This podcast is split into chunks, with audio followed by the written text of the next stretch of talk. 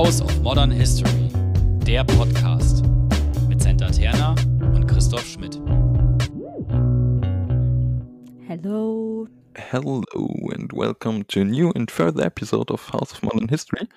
Our second episode in English, because we're having a guest here. Max Haiven uh, will talk about uh, his new book and his life. Welcome, Max. Thank you very much. So, Max, you held the, hold the chair of Canada Research Chair in the Radical Imagination which is a very interesting term, I think.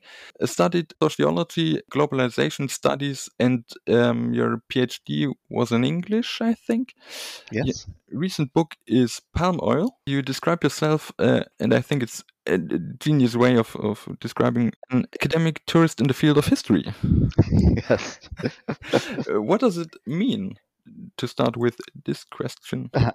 well, I have a lot of respect for historians, and I have a lot of respect for the rigor that they put into their work, and I have a lot of respect for what they're able to do in archives and with original documents. And I have a lot of respect also for the way that they train themselves to tell stories. Um, and I really can't do any of those things. Um, as as your description I was uh, indicates, I was I was trained first as kind of a critical sociologist, and then I went into cultural studies, looking mm-hmm. at um, also looking at the way that stories get told and stories get fabricated. Uh, but I don't have that kind of depth of historical training, and I think a close reader of the book will uh, will note that. I'm interested in the history of palm oil, and I'm interested in telling the story of palm oil, but I'm interested in it coming at it via being a radical storyteller or or a person who wants to tell a radicalizing story, let's say. And so I don't have exactly the same methodological concerns that most historians do. So I always want to distance myself because I, I have just have so much respect for what historians actually are able to do. Yeah, but yeah, but still, like I mean, your book Palm Oil can be seen as a global history as well as an environmental history. Uh, can you give us a summary, like what is global history regarding to your book, and what makes your book also an environmental history? Yeah, well, I think we would probably need to consult an environmental historian and a global historian to learn that really, because I I don't even I wish I knew those fields better to be able to compare. And I want to give a shout out here to Jonathan Robins, who's a really wonderful scholar whose work I relied on a lot, whose book that came out last year, Oil Palm: A Global History. Mm-hmm is actually a global history um, in that in that methodological and disciplinary frame. For me, I'm trying uh, w- with a nod to both of those genres or disciplines of history. I'm trying to understand something. I'm trying to do maybe something that's closer to a genealogy of mm-hmm. how we emerged in as a global species in the way that we emerged as a global species. Mm-hmm. The book kind of everything in the book kind of drives towards this concluding point, which I take from the Jamaican thinker Sylvia Wynter, that somehow in this moment, sort of after 500 years of colonialism and imperialism and capitalism, we now find ourselves in a situation where, whether we like it or not, we actually do need to make decisions somehow globally and take responsibility for the unique ways that being human gives us certain powers and certain capacities to make choices. To do that, we need to break decisively from the way we've imagined human agency uh, mm-hmm. uh, and human politics since since the beginning of the colonial project through the enlightenment to the present and so in some way my concern is perhaps a little bit more foucauldian than than historical in that sense. And I, I know sometimes Foucault's a bit of a a, bit of a demonic presence to summon in uh, historical discourses because uh, of his many historical errors. But there is something very interesting about his project of trying to piece together what might at first seem disconnected moments of history to understand these kind of epochal shifts.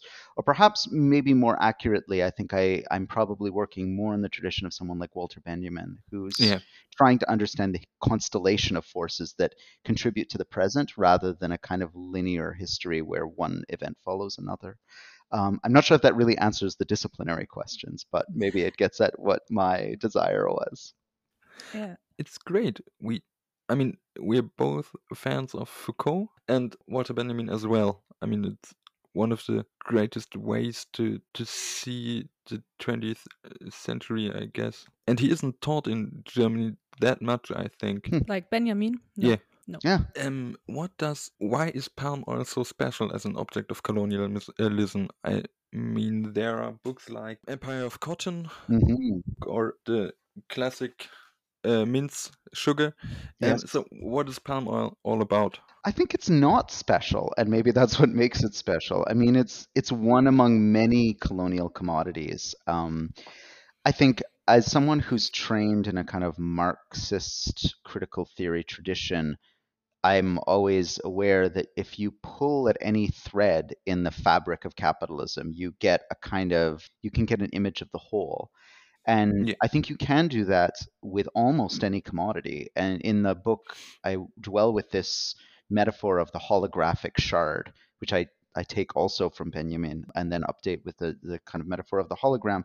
Because, of course, when you break a hologram, it reproduces the image of the whole again and again and again, no matter how small the shard gets. And here I'm also, I should point out, uh, quite influenced by my partner, Cassie Thornton's work. She has a book called The Hologram. It's also in the same series that my book's in. Um, she thinks a lot about holograms, but from a very, very different perspective.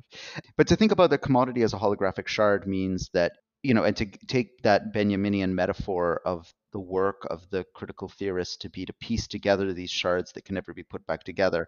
In some way, I felt like what I was doing in this book is bringing a bunch of shards from the last 200 years of palm oil that are connected to this commodity and seeing what pattern emerged. And I think you could do that with almost any commodity. Palm oil is particularly interesting because it is so global. The book moves from West Africa to Mhm. England to Southeast Asia and then to the United States. It allows for a bit of a global pathway or, or wander. And I maybe should just say that the the reason I even started working on this project, because I'm as I mentioned, I'm not really a historian or or and I do, this is quite a departure for me to write a book like this, was that I was actually teaching. I was uh, teaching at an art school uh, in Halifax, a Canadian city, and I was teaching Mhm. material culture and the kind of history of economics um, to art students. And I needed something that they would recognize from their everyday life that had connections to art, that had connections to the history of capitalism, that had connections to the history of race and racialization, the histories of colonialism and empire. And slowly over the years of teaching that class, which I also taught as a series of public lectures at the public library there, I came across more and more of these threads or, or, or fragments of the palm oil story. And so 10 years later, finally they came together in a book. hmm Yeah, then probably the question uh, why did you write this book? Because um like one of the first questions for me when I wrote your book was like, would you consider yourself an activist?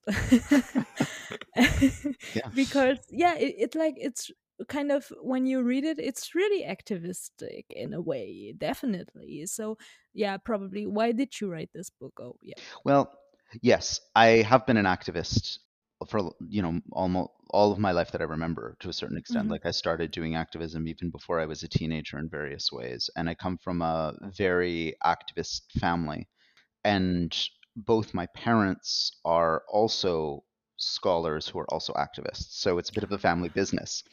Um, and and I pursued um, I pursued my degrees in cultural studies rather than say sociology uh, Mhm. because I was interested in having the support of a discipline that encourages activism.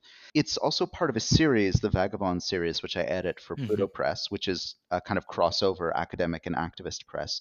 And I started the series because I wanted to have a venue for works that are too too feisty, too radical, too activist for the sort of academic market, hmm uh, but Mhm. also a little too thoughtful and experimental and academic for you know the typical Mhm. activist market. You know, there's lots of activist books on how bad palm oil is, and journalist books, and lots of amazing reports from non-governmental organizations. This is a book that does something a little bit different. It doesn't just give you the facts about you know how orangutans are being um, you know displaced in Borneo or how you know workers are being abused in Colombia. It's trying to actually get us to imagine differently hmm and maybe this ties to the other aspect of what I do as an activist and also as a scholar is what, the place the thing that ties them together is my sort of abiding interest in the power of the imagination and particularly this notion of the radical imagination, which is not necessarily like the ability to imagine that we should all live in some sort of anarcho communist utopia. It, the radical imagination, uh, me and my colleague Alex Khasnabish sort of developed this concept leaning heavily on this uh, French Greek theorist Cornelius Castoriadis. Mm-hmm. describes the radical imagination as um, as this kind of magma that flows underneath the surface of the world, and it's the it's the stuff out of which all of our social institutions are created.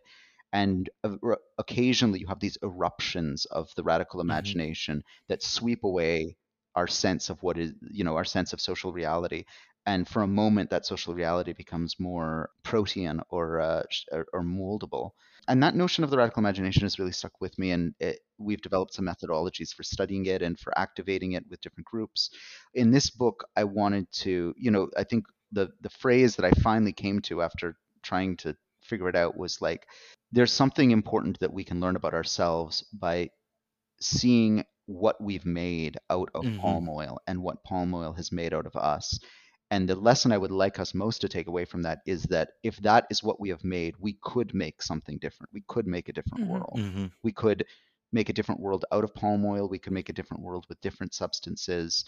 We have such incredible creative, collective, cooperative power to shape our mm-hmm. worlds. My my desire is always to remind us of that power and, and that we have a kind of obligation and opportunity to mobilize it differently. I mean, I think it's really important and quite fascinating to be an activist. Uh, what kind of feedback do you receive? As I think our experience, and I don't know, is that in Germany it isn't very common to call yourself an activist in the field of academia because there is mm. such a divide between yeah different worlds so uh, what kind of feedback do you receive? Yeah i mean my my very brief observations of german academe um, yeah definitely I, I, I believe you. I think it's funny there's a bit of a trade-off because i think in germany there's in, in society at large there's a bit more respect for intellectuals um, i think in europe generally I think that cuts in many different ways. I'm not sure it's always such a good thing, given what intellectuals sometimes do. But eh, the the flip side is that for me as a Canadian um, and someone working in the North American context, it's a highly anti-intellectual culture. It's very mm. uh, antagonistic mm-hmm. towards people who want to share ideas, and especially towards people who sort of insist that you need to think hard about things. That you know, mm-hmm. thinking isn't just a matter of like going with what you first comes into your mind. You actually have to read and consider and argue. Um, as a result, though, what that's meant is that in some way our academic system, though it is beset in many ways by very far right forces, there is a little bit more room for scholars to also be activists.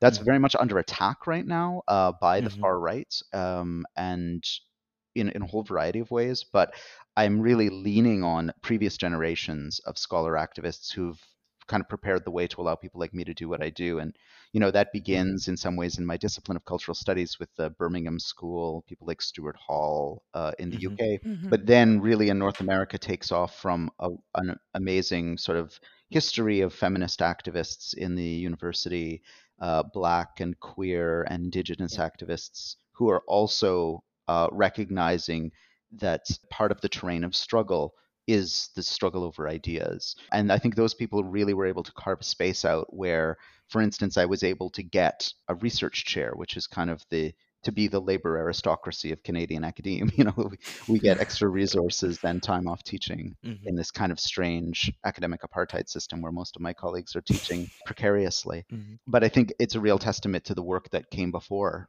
uh, by active mm-hmm. scholars that it's even possible that someone who does the kind of work that I do could have the sort of position I have and this kind of support that I've been very sort of blessed to get. I think, unfortunately, there are many academics, and maybe this is just in the North American context. I think there's many, many academics who are satisfied to have their activism end at the kind of Mhm. end of the page where all their activism is based Mhm. in the sort of struggles over knowledge and i think what we're learning quite quickly is that unfortunately that's not enough that we that we need to train ourselves to be engaged on other terrains as well whether it's public discourse or actually literally making common cause with social movements and that's a whole other side of the work that i do uh, via the lab that i run in canada called the reimagining value action lab which is a kind of a place where social movements uh, come into the university and use the resources uh, in order to have a moment or a time to to think through their strategies and tactics and, and build skills and uh, build knowledge as well.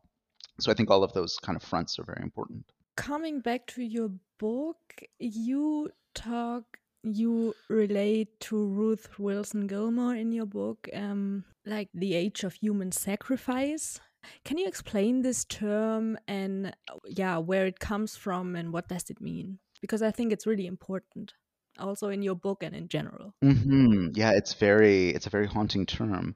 So Mhm. yeah, Ruth Wilson Gilmore uh, is the author of Golden Gulag, which is a really pivotal book about um, the the prison industry in California.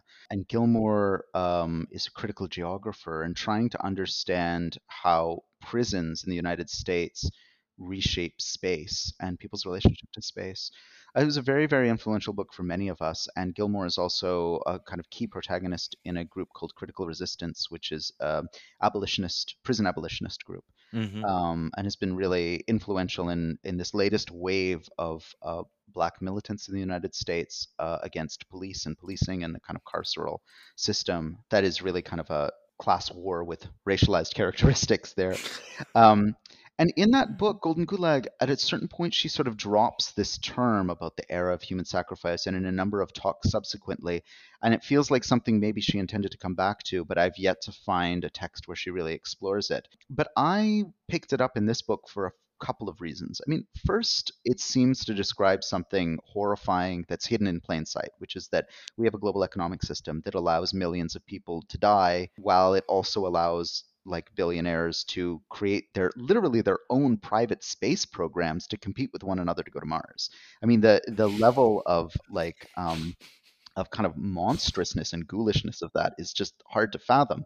I mean, even in the great days of you know ancient Rome or you know these other great empires, it's hard to imagine a starker demonstration of how the system renders some people incredibly powerful and valuable and some people completely worthless.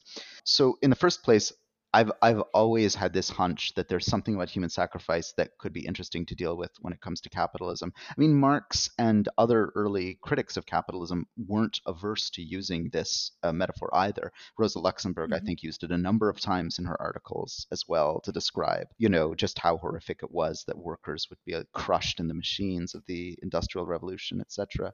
But then there's some other aspect of it as well. And so this book sort of begins uh, chronologically and geographically in West Africa and with the British punitive expedition into the Edo Kingdom, uh, also sometimes known as Benin. In uh, the late 19th century.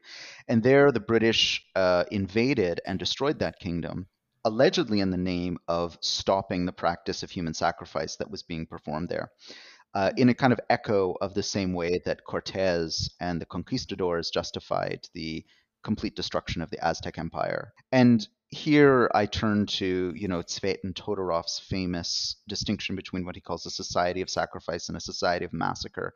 The society of sacrifice does indeed commit human sacrifices, but they do so in a way that is typically episodic and very much tied into a broader cosmology. It doesn't it's not to justify it; it's a horrific Mhm. practice, no matter where it's pr- practiced.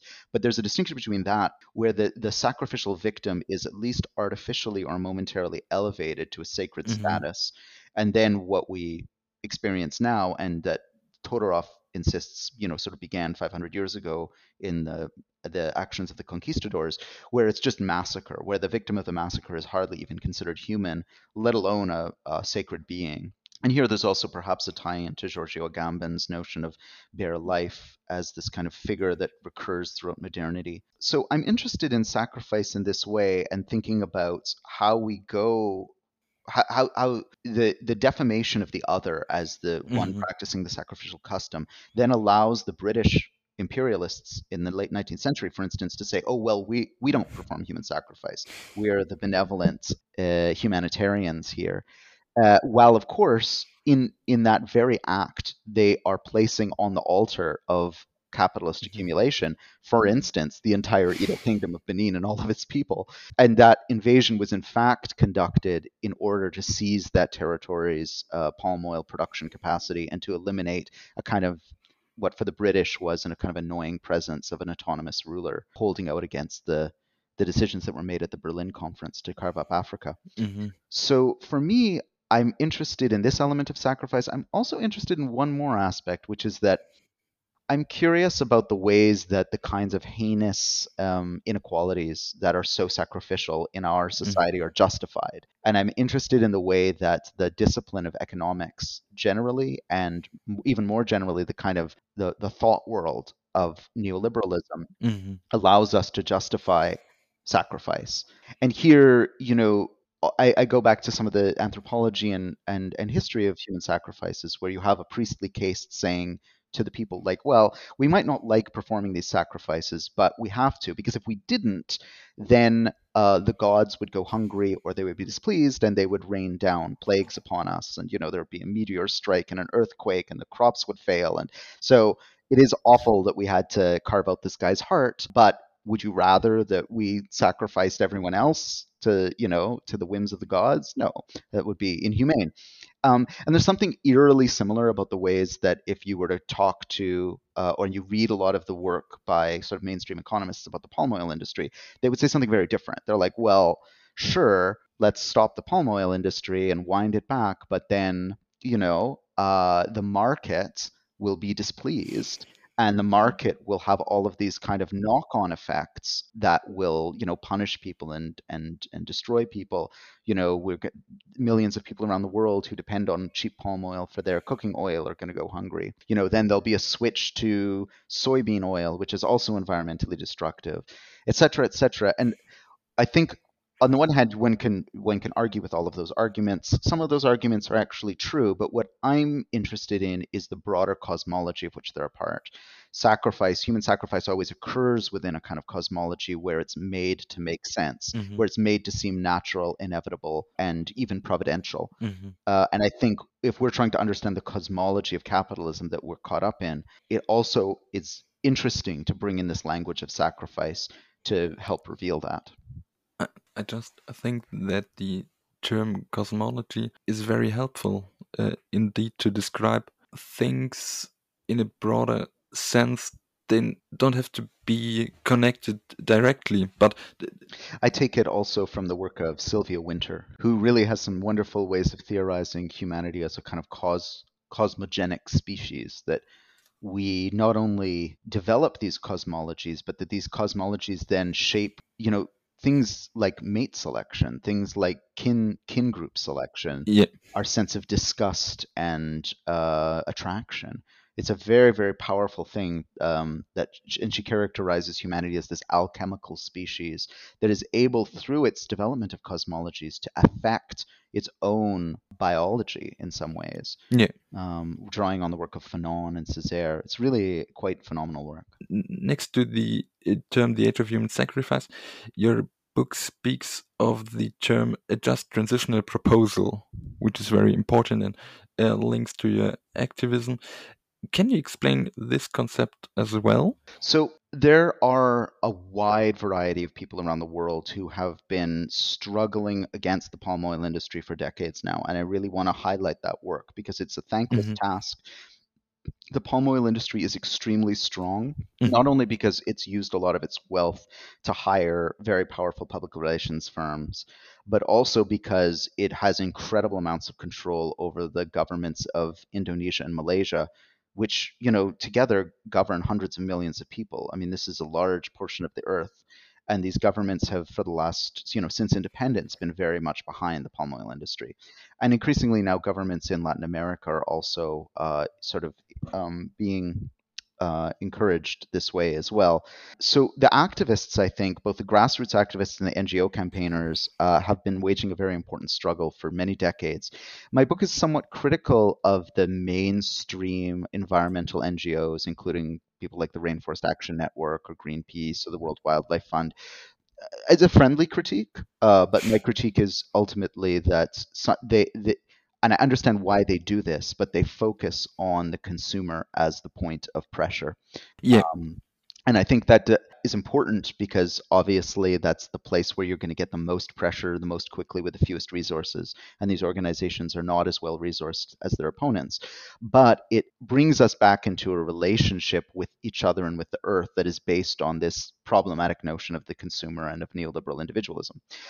Meanwhile, however, there are also dozens of organizations of campesinos, of peasants, of indigenous people, of forest defenders around the world, including in Southeast Asia, but beyond, who've been also fighting for a long time and also increasingly uh, labor organizations, independent, autonomous labor organizations, even labor organizations separate from what are often corrupt or compromised trade unions in the agricultural sector in these countries, that's been forming, including. Um, a palm oil labor solidarity transnational network that's formed. And mm-hmm. in solidarity with that network, a number of scholars and journalists and researchers have been doing interviews and consultations. And uh, just a few months ago, they released, uh, sort of in about September of last year, they released a series of sketches for what they call a just transition in the palm oil industry. Um, it's a very, very interesting document. Uh, maybe you could share in your show notes uh, because I think yeah. it deserves the highest consideration. What I like most about it is that most of the solutions that are proposed to the palm oil situation around the world tend to be from experts sitting in offices in global metropoles that are trying to figure out what to, is best to do for all of these people. This just transition plan is really based on these researchers and journalists' years and years and years of consultation with affected people.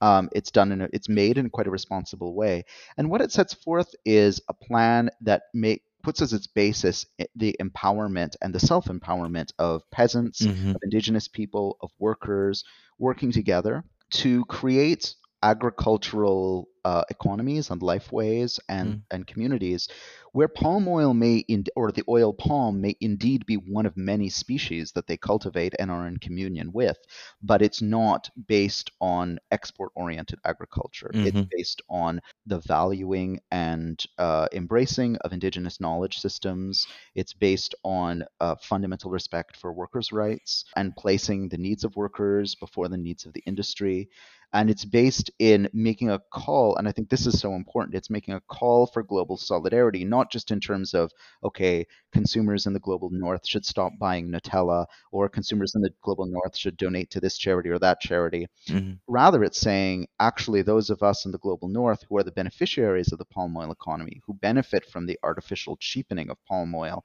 and that finds itself in so many of our everyday products we need to begin to match the radicalism and the solidarity of these struggles in palm oil producing countries by reckoning with what it would mean to end our dependence on palm oil um, and to imagine what it would be to relocalize agricultural production in, to a large extent, to refocus on biospheres and care for uh, watersheds and uh, to come into a new connection and communion with the thing we used to call nature. And I think that's a really important demand because otherwise, what you end up with is the industry comes back and says, well, okay, we could improve workers' rights, we can improve environmental rights, but we need this cheap oil to feed everyone. Yeah.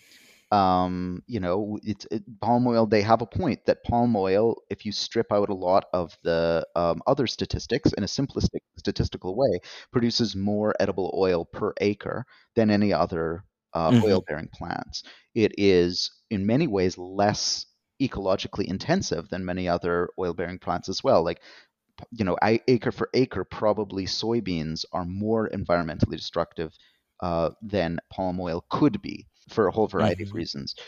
So the palm oil industry can come back and say, well, if you want to meet growing global demand for edible oil, then you need to have palm oil. And what I think the Just Transition Plan points out, starting from the grassroots perspective, is well, actually, we need to find other ways, not only of meeting needs, but we need to ask a much deeper question about where needs come from in the global economy. And to that, we would need to look at the way that capitalism has for 400 years been displacing people from their land bases and forcing them into unsustainable consumer economies uh, that are, of course, highly stratified and highly destructive.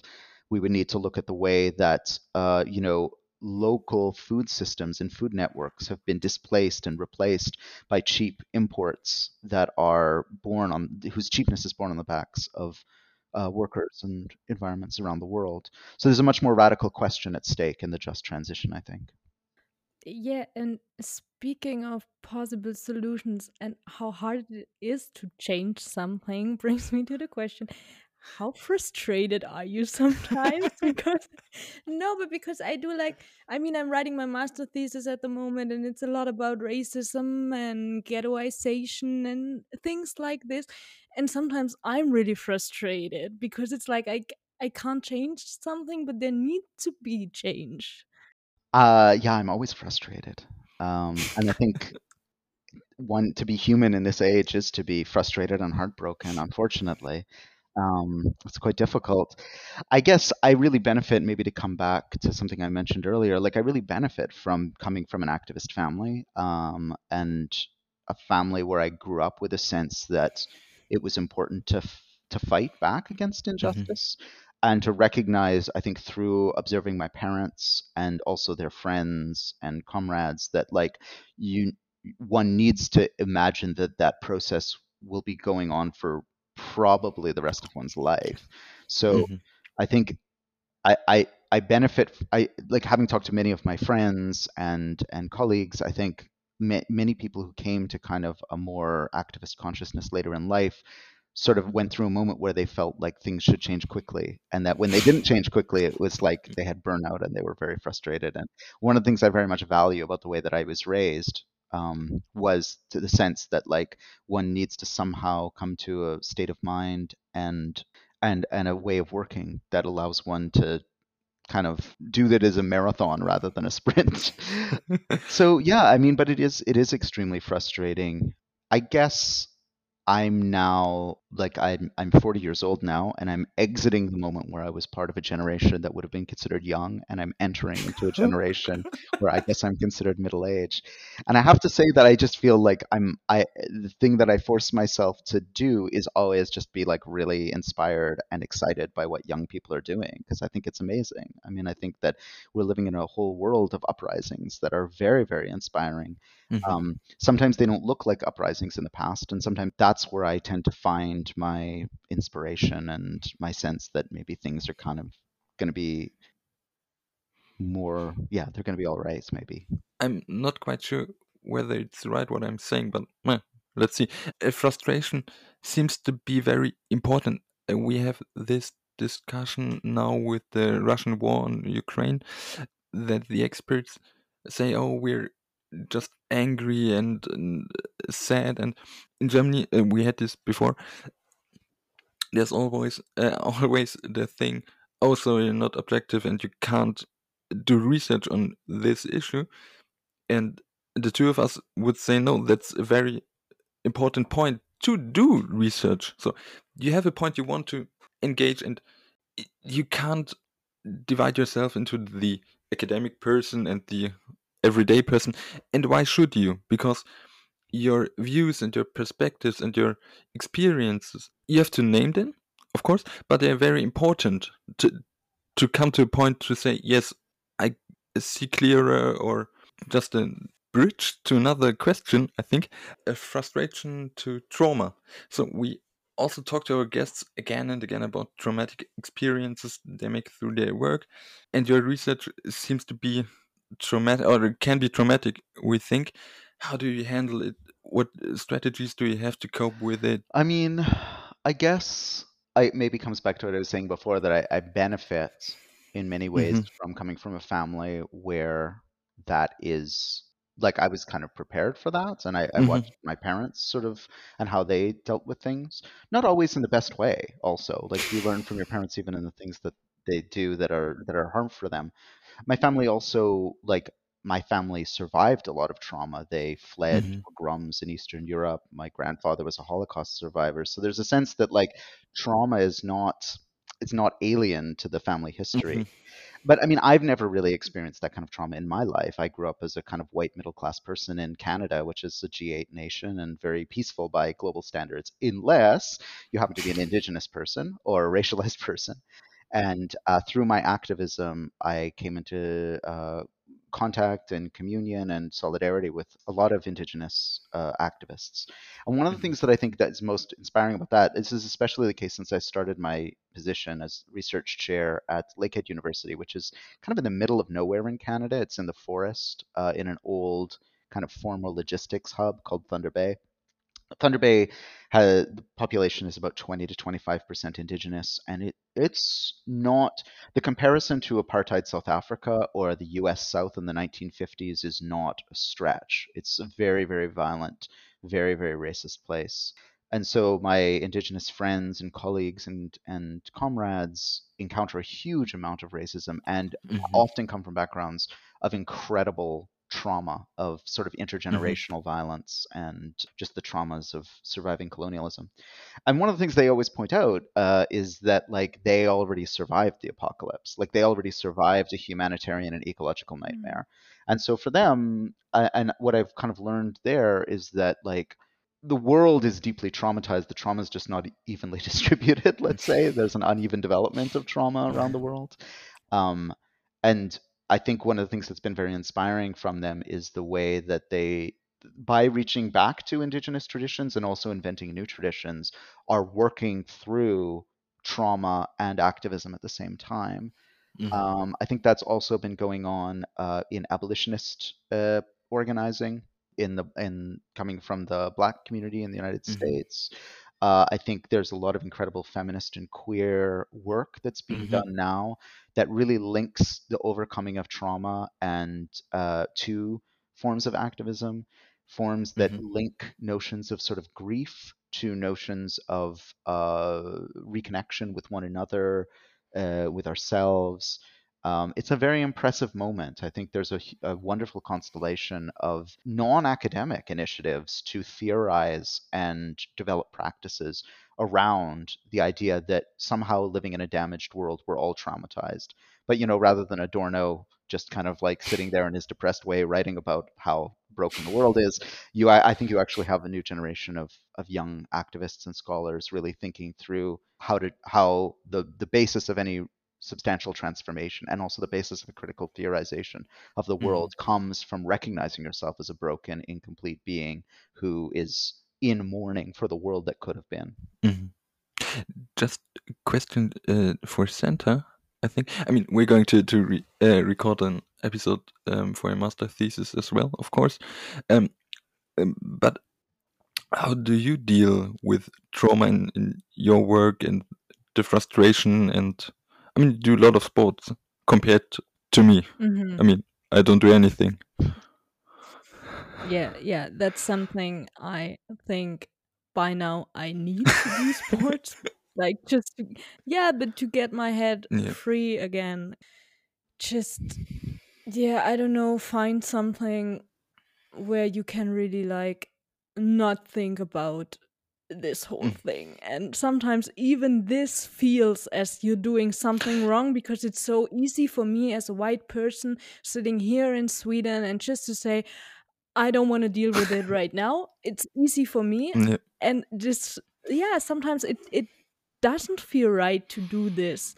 But um yeah, that's how I yeah, by watching trash TV for example, then sometimes that's yeah, but that's yeah, sometimes something like completely I would say the opposite of what I do then in my master thesis, but I think one needs those uh, spaces to then come back to Mhm. your research and do it uh, because it's important that we all do what we do and to also try to change something probably and therefore you also need those spaces where you don't think about it i think Mhm. and that's really privileged that i can say this i i know this but still yeah Yeah, but I mean, it is privileged, maybe, and and yeah, probably, but um, there is no other way. I think, as you can't play a role to be the oppressed person. So why why should you so you have to take those epistemic spaces of Kardashians or I don't know Hmm, Kardashians as a remedy. I mean, yeah, yeah. Back to Max, and I have a question. I think I can already guess the answer, but what would you say should researchers of humanities engage more with a broader public, and if so, Mhm. how? Because I think sometimes that's yeah, it's it's difficult, like how to do Yeah. it. I don't know if I'd have really good advice at this point. I'm trying to think it through myself, and part of the reason that I started the Vagabonds book series Mhm. is to create a space where people could experiment with different ways of doing that. mhm, Um, I get for that series, I get a lot of pro- really smart proposals from academics, both in the humanities and the social sciences, who want to reach broader publics. But I think we're so trained and in some ways so traumatized by the academic rat race mhm. um, that what most people really want is they just want to do what they normally do. They just want someone to force the public to read it.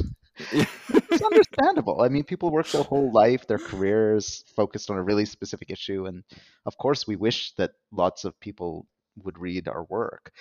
I think, though, we need to maybe think, we need to continue the work of thinking quite differently about how we imagine people's imaginations change Mhm, you know, we're still very much in the shadow of a certain set of beliefs from the Enlightenment that if you give people accurate information in a concise, neutral way, that they'll take that information and internalize it and make good decisions. And with all due respect to Immanuel Kant, that is not actually the way that people work, other than Immanuel Kant. Uh, you know, I have great admiration for him and Noam Chomsky, who like seem to think that way. You know, like they're they have a kind of certain focus in life. But I know myself well enough at this point in my life to know that I don't necessarily make change my mind that way. And I think increasingly we have evidence from behavioral sciences that indicate that in fact humans do not make their um, decisions that way. And unfortunately, the people who seem to be paying most attention to these lessons that are being learned from uh, behavioral sciences, and let me say a caveat here that I think a lot of the research in behavioral sciences is deeply problematic um, in its fundamental assumptions, the way it's executed, and its conclusions. But the people who seem to be learning the most from those and operationalizing them are like advertisers and PR executives because they're like, oh, people are Yeah. fundamentally irrational. Great. um, super. That's that's good news for us. So I think on some level we need to convene more spaces for those who do study history and i don't just mean academics i mean there's there's other forms of study as like fred moten and stefano harney point out that exist within against and beyond these institutions Mhm. I- I think it, we need to create more spaces where we think really carefully about how to reach people and change people's minds. mhm. And I think we're really fortunate to have a whole variety of new media to do it, including podcasts like yours. Um, you know, a podcast is a very different way of engaging with uh, information than a book. Yeah. Um, you know, it has a linearity, it has a flow, it has a repetition to it, it has a kind of almost ritualistic dimension. There's a Mm. lot of interesting things to think about.